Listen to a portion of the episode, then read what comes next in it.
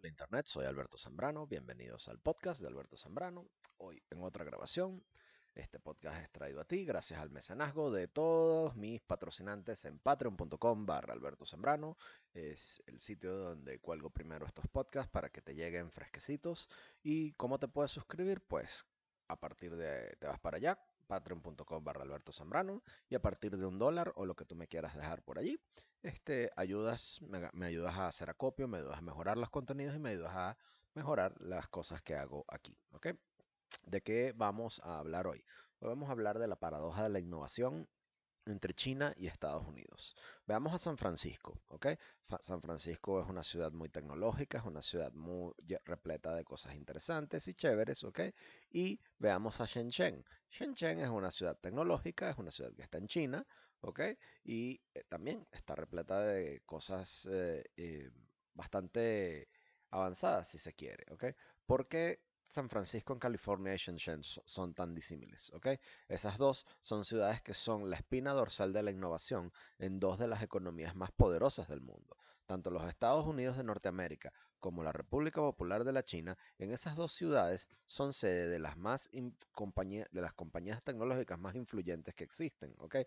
Cada una atrae millones de obreros talentosos a lo largo y ancho del mundo buscando aplicar lo que saben en, en roles extremadamente técnicos. Pero tanto San Francisco como China, ¿ok? Digo, bueno, sí, tanto Estados Unidos como China, tanto San Francisco como Shenzhen, tienen un gravísimo problema y de hecho cada uno tienen un problema cada vez mayor que es exactamente el opuesto el uno del otro. Todo, todo esto es porque mientras en la superficie tanto Estados Unidos como Shenzhen están buscando trabajar por los mismos goles, son de hecho muy naciones muy distintas, con leyes muy distintas, libertades muy distintas y sistemas económicos que promueven una clase de innovación que ha hecho que esas ciudades sean eh, ciudades potencia en, su propio, eh, eh, en sus propias acreciones. Afortunadamente, si estudiamos esos problemas, podemos aprender mucho sobre Shenzhen y San Francisco, ¿okay? sobre los hubs tecnológicos de China y sobre los hubs tecnológicos de Estados Unidos. ¿okay? Así que, ¿cuál es el problema que enfrenta Silicon Valley en los Estados Unidos y cuál es el igual y el opuesto que enfrenta Shenzhen en China y todos sus hubs tecnológicos? ¿ok? Todo esto es lo que ha hecho mucho más difícil y todo esto es mucho más difícil de analizar una vez que metemos en el tema la manipulación de la moneda por parte de la República Popular China. ¿ok? Este es el podcast de Alberto Zambrano y de esto es lo que, de lo que vamos a hablar hoy. Silicon Valley es el nombre no oficial que se le da a una área que está en las afueras, en los suburbios de San Francisco, que es el hogar de una de las, de las em, empresas tecnológicas más grandes del mundo. Eh, Apple, eh, por ejemplo, eh, Intel, todas las, todas las empresas tecnológicas de renombre tienen sede allí.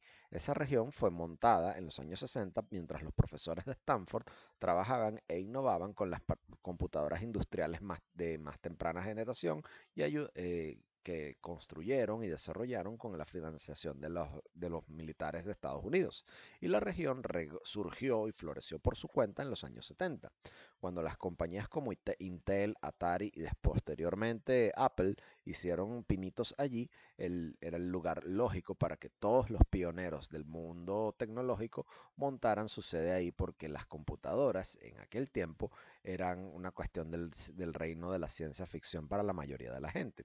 Así que esa piscina de talento de empleados potenciales con la experticia de innovar con estas nuevas máquinas era muy superficial y estaba ubicada casi enteramente dentro de la región de Silicon Valley. Lo mismo era, era cierto para todo lo que tenía que ver con los componentes, la cadena de distribución, los distribuidores e incluso em, las computadoras tan más básicas como las Apple todavía dependían de circuitos y capacitores y switches y cableado que eran hechas y desarrolladas por otras compañías en Silicon Valley. Así que si, creí, si creías que podías crear algún tipo de tecnología nueva, el único sitio a donde tenías que ir era donde la tecnología estaba siendo creada. Y esto, de cierto modo, era, se convirtió en una especie de profecía autocumplida. Este, este, esta especie de, agrupa, de agrupación, sea, de, aglomeramiento, ¿ok?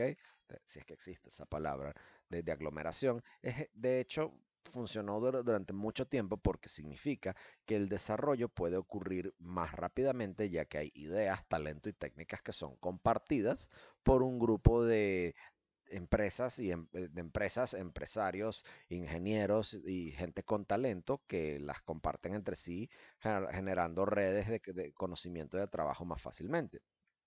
Imagínate qué pasaría si los científicos eh, que eran la punta de lanza en cuanto a semiconductores en los años 70 estuvieran dispersos por todo el mundo. Les hubiese tardado mucho más, ¿ok? Y les hubiese costado mucho más ordenar las partes que necesitaban para poder crear un procesador o, no podían eh, asistir a charlas o, a, conversatorios o incluso comunicarse en sus, operaciones del día a día con sus pares, porque para este punto esa gente no tenía un sistema de, intercambio de archivos como lo tenemos hoy. No tenían Zoom, ¿ok? No tenían Google y sobrepasar esas barreras simplemente era eh, meter a toda una industria una al lado de la otra para crear algo que sobre lo cual tú puede que te hayas enterado, ¿ok? Y es la razón por la cual las economías de aglomeración existen, ¿ok? Entonces, acuérdate de esto porque esto es importante después en este podcast por una razón completamente distinta, ¿ok? Por cierto, había algo ah, más que era atractivo sobre la, estructura particular de la, de la, costa californiana, ¿ok?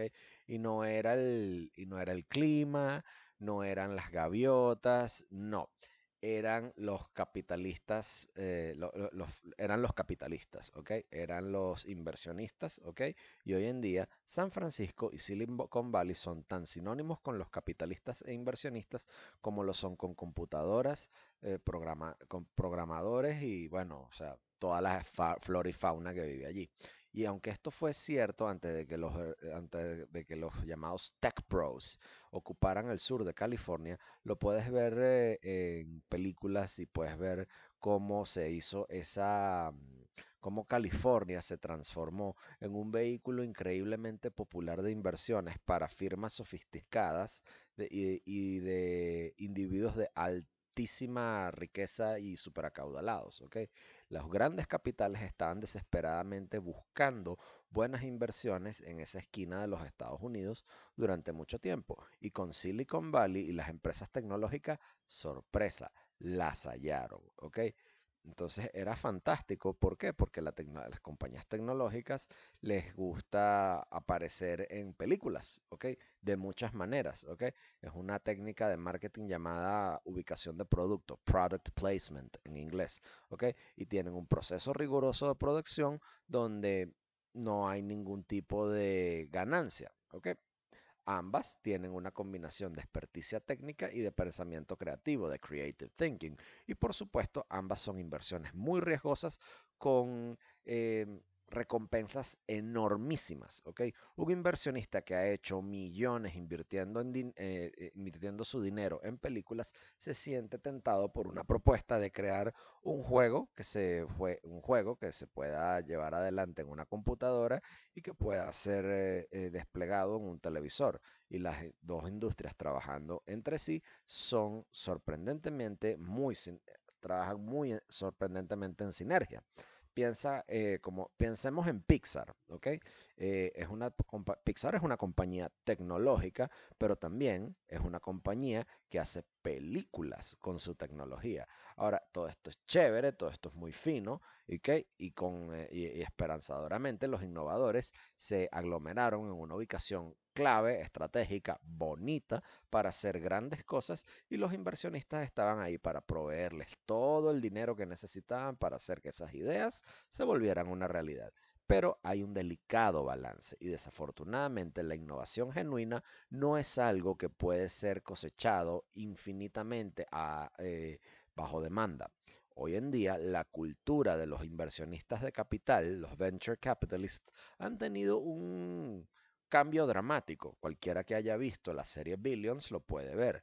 Los, los inversionistas les poco les importa invertir en capitales con el potencial de crear valor masivo y más en invertir en compañías que puedan escalar rápidamente, ¿ok? Para que puedan vender su participación a cambio de enormes ganancias, ¿ok?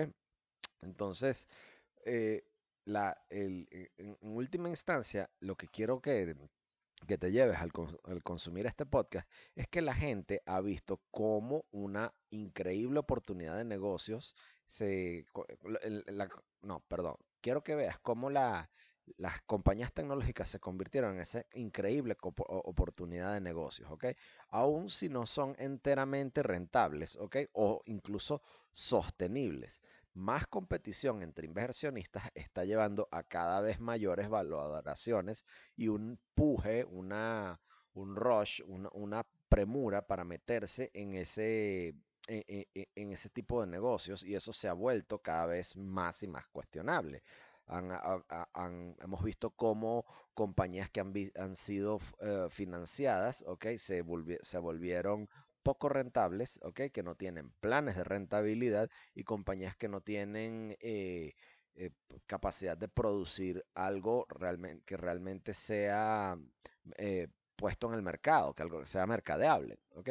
Y por supuesto también hemos visto compañías que son absolutamente fraudulentas, tal es el caso de Theranos con Elizabeth Holmes, ¿ok? El fenómeno de tener mucho eh, de, tener mucho eh, dinero en exceso, ¿ok?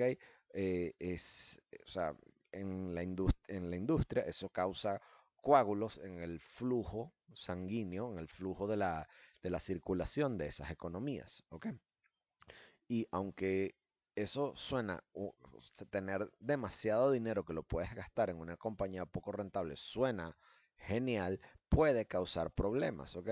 Y esa es la razón por la cual ese, eh, o sea, em, la, o sea, hay una, hay una razón por la cual hacen un símil en los años 1600 con la pólvora, cuando los soldados tenían que guardar su pólvora seca para que sus cañones no se pudieran, eh, en, y en sus cañones de forma vertical o ponerles un tapón al mosquete para que no se mojara cuando lloviera.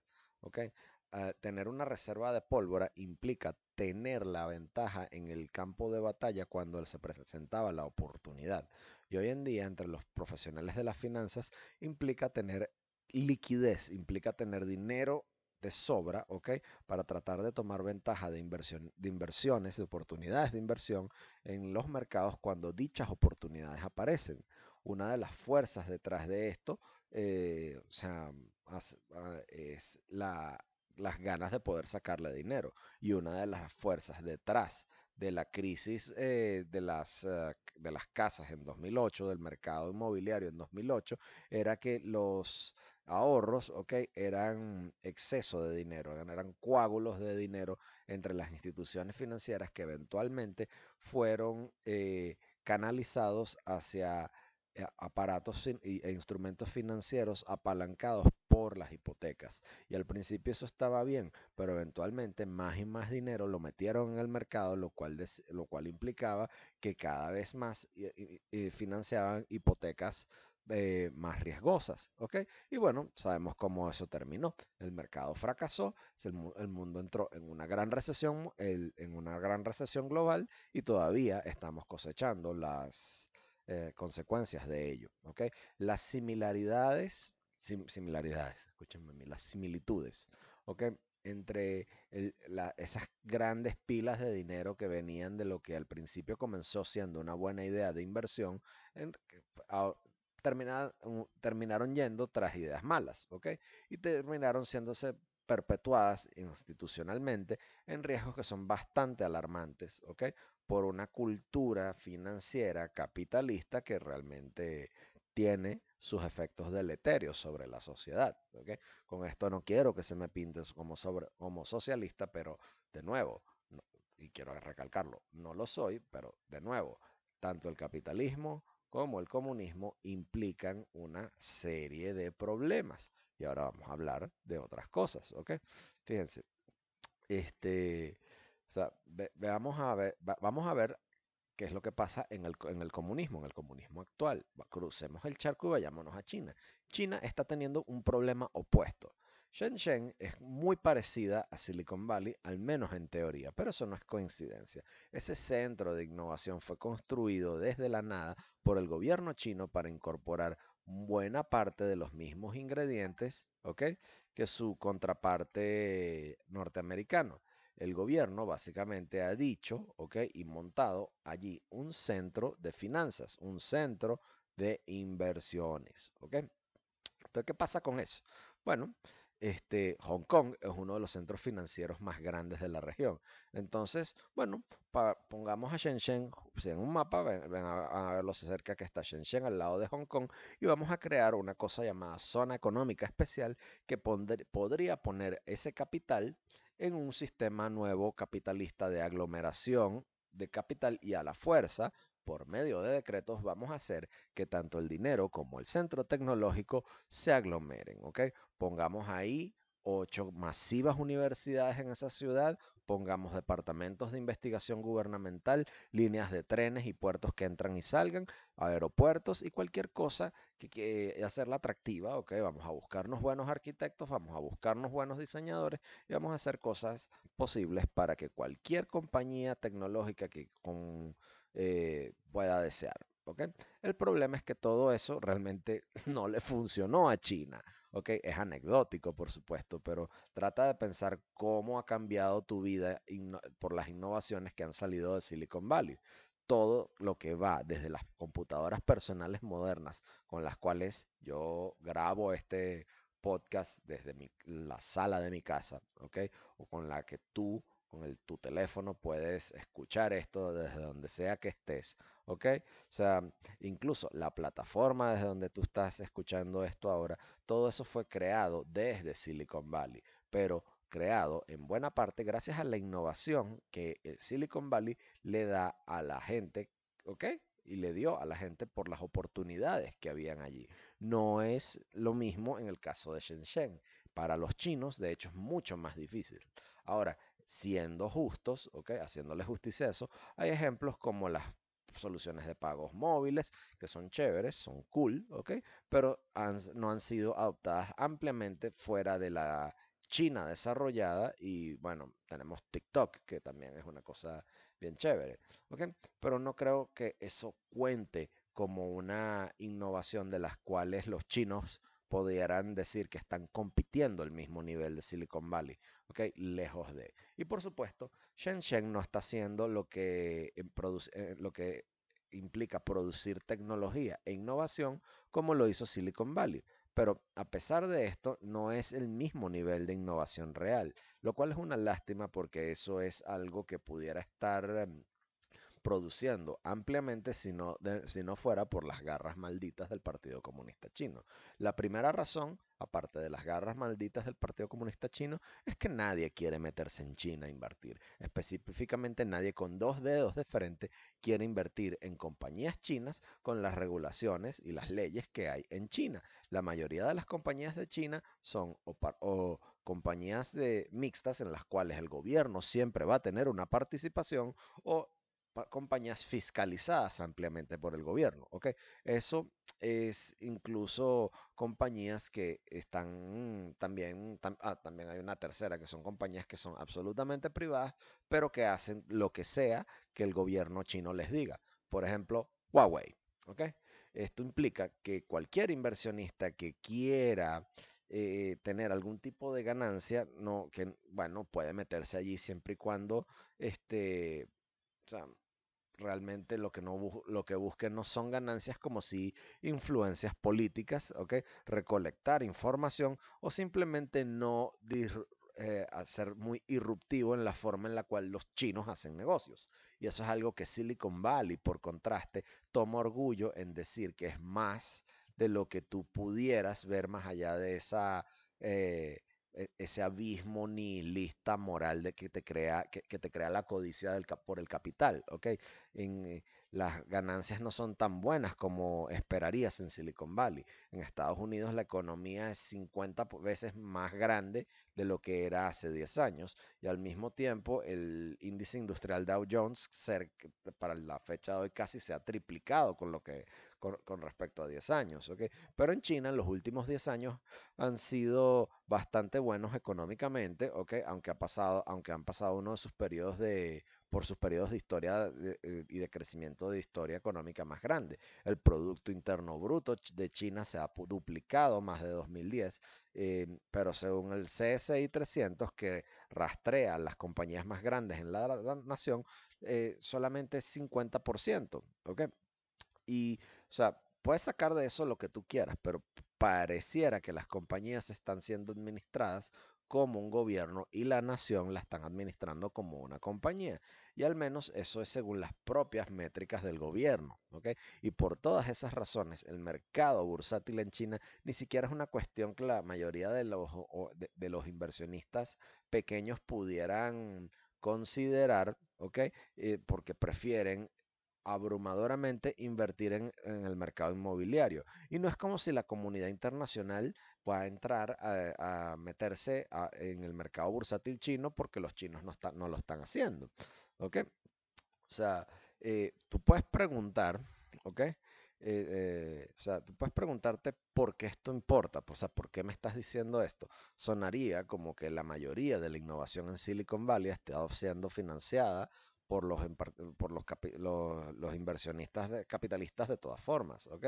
Pero resulta que los inversionistas, eh, los inversionistas de los venture capitals no están en el mercado bursátil y eso es verdad porque dependen el uno del otro. Como exploramos anteriormente, el gol de un, de un, de un venture capital, ¿ok? De una firma de venture capitalists ¿ok? De gente que, de inversionistas que buscan desde cero meterse allí, es hacer que la compañía crezca hasta tal punto que puedan vender las acciones que tienen y la, la, inversión que tienen a la próxima ronda de inversionistas a cambio de ganancia. ¿ok? Su fin para ello es, eh, eh, en este juego, es, una, es como el juego de la papa caliente de las inversiones, ¿ok? Para eh, hacer crecer una empresa de modo tal de que crezca tanto para llevarla a una a, una bolsa de valores por medio de un IPO y luego el, eh, o sea, una, oferta pública de acciones y luego el público general puede comprar esas acciones de todos los, los, capitalistas que metieron sus acciones ahí y darles el dinero que ellos necesitan para comenzar ese proceso en otra parte. Si, el si este paso final no, no existe o no es propiamente empleado, todo el sistema realmente no funciona. Entonces, para darte una idea de cuán roto está ese sistema, la capitalización de SSC o eh, del SCC, que es el, la bolsa de valores de Shanghái, es cerca de 33 trillones de renminbi.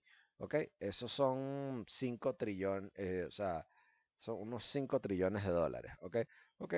Pero eso es ajustado a la tasa de mercado, ¿ok? Eh, alrededor de 12.7 trillones de renminbi, ¿ok? Pero no, porque esa, eh, eh, porque esa tasa de, cambio es tan arbitraria así, simplemente porque es el número de acciones multiplicado por el precio de esas acciones, mientras que excluye las acciones que las tienen los, la, gente que promueve ese intercambio, es decir, los miembros del gobierno, los insiders de las industrias, ¿ok?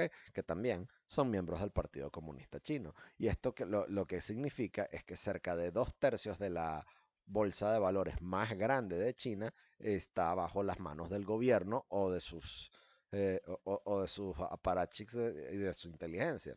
Y esto va mucho más allá de lo que alcanza la innovación. Hay algo probablemente que tiene que ser dicho sobre la aceptación societal del fracaso de la nación china en producir tecnología útil, ¿ok? Suficientemente es decir que vale la pena crecer y romper las cosas, no se traduce en crecimiento económico, ¿ok? O sea, el crecimiento económico y la innovación pese a que Xi Jinping no le guste, o a sus compinches en el Partido Comunista Chino, las cosas no funcionan así. Quizás más allá de esa cultura de negocios que tienen los chinos, que es muy sui generis, ¿ok? No vas a encontrar en esa forma de hacer negocios el impulso para tener en Shenzhen lo que hay en San Francisco y sus suburbios. De cualquier forma, probablemente no es, eso no es un problema, ¿ok? Em, tan grande como si lo es el problema grave de la manipulación de la, de la, de la moneda china, ¿ok? Entonces, China puede que no sea la única nación con una moneda que está tanto sobrevaluada como infravalorada a la vez. Está sobrevaluada porque probablemente has escuchado que el gobierno chino intencionalmente baja el valor de su propia moneda en las tasas de cambio eh, eh, eh, internacionales. Para artificialmente aumentar el costo de la competitividad de sus exportaciones. En toda, eh, en toda franqueza, esta práctica ha estado en declive en los últimos años gracias en buena parte a la presión internacional y gracias al hecho de que la economía china eh, depende menos en las importaciones, en las exportaciones cada año.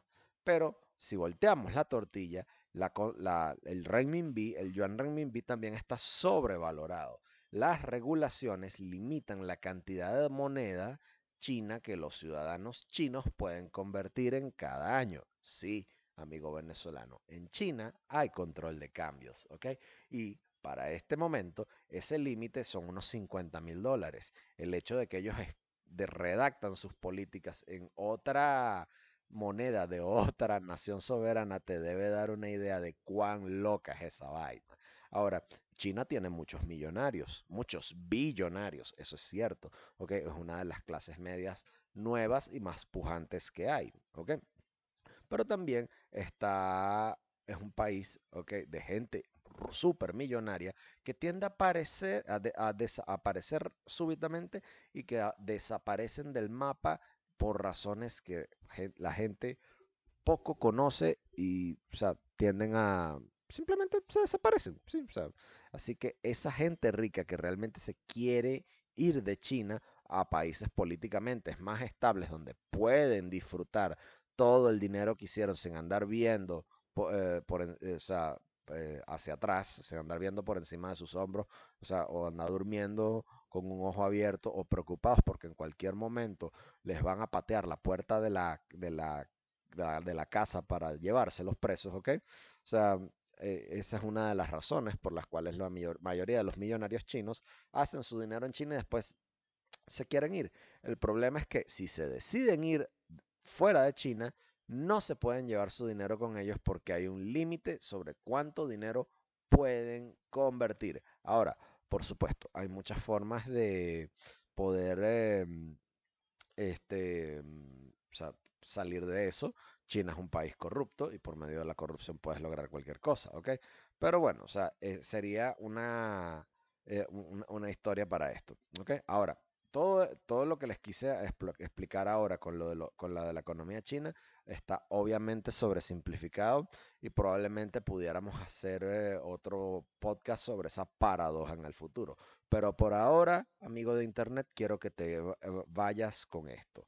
La intervención de los mercados por parte de un gobierno autoritario está simultáneamente haciendo que una, una moneda sea sobrevalorada e infravalorada al mismo tiempo. Y esta clase de riesgo financiero sobre todo las otras cosas es lo que hace que los inversionistas prefieran quedarse eh, raspando la olla de, las de las innovaciones en Silicon Valley. Por eso es que Apple no, realmente no saca nada nuevo en cada WWDC cada año.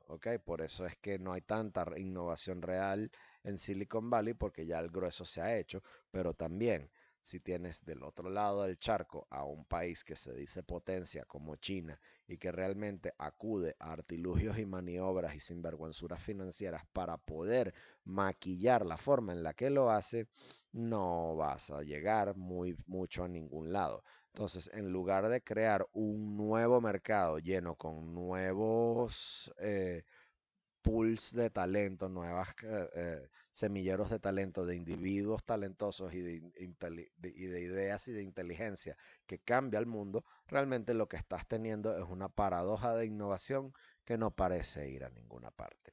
Soy Alberto Zambrano, este es el podcast de Alberto Zambrano. Esto es todo, con esto concluyo. Gracias por escucharme, amigo de internet, patreon.com barra Alberto Zambrano. En la descripción del audio puedes eh, eh, eh, encontrar las coordenadas de esto. Si no te quieres suscribir a mi Patreon y prefieres dejar una donación anónima en cripto, pues abajo también tienes las, las coordenadas. Hasta la próxima, amigo de internet. Espero estés bien y nos vemos.